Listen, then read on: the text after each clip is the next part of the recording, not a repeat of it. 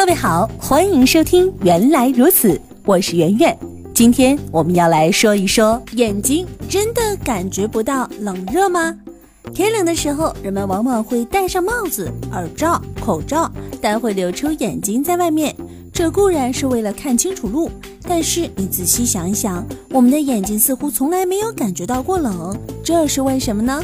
人感觉到冷热是为了保持体温恒定，这对于作为恒温动物的人类来说十分重要。为了能随时监控体温的变化，在人的皮肤以及内脏器官内分布着很多温度感受器及神经组织，即使只有零点五度的变化，它们也会做出反应。然而有一个地方那是例外的，就是眼睛了。因为眼球上面只有管视觉和痛觉的神经，却没有管冷热感觉的神经，所以眼睛可以看东西，也可以在受伤时感到痛，但却感觉不到冷热。此外，眼球的角膜没有血管，而且散热性很慢，因而眼睛往往不怕冷。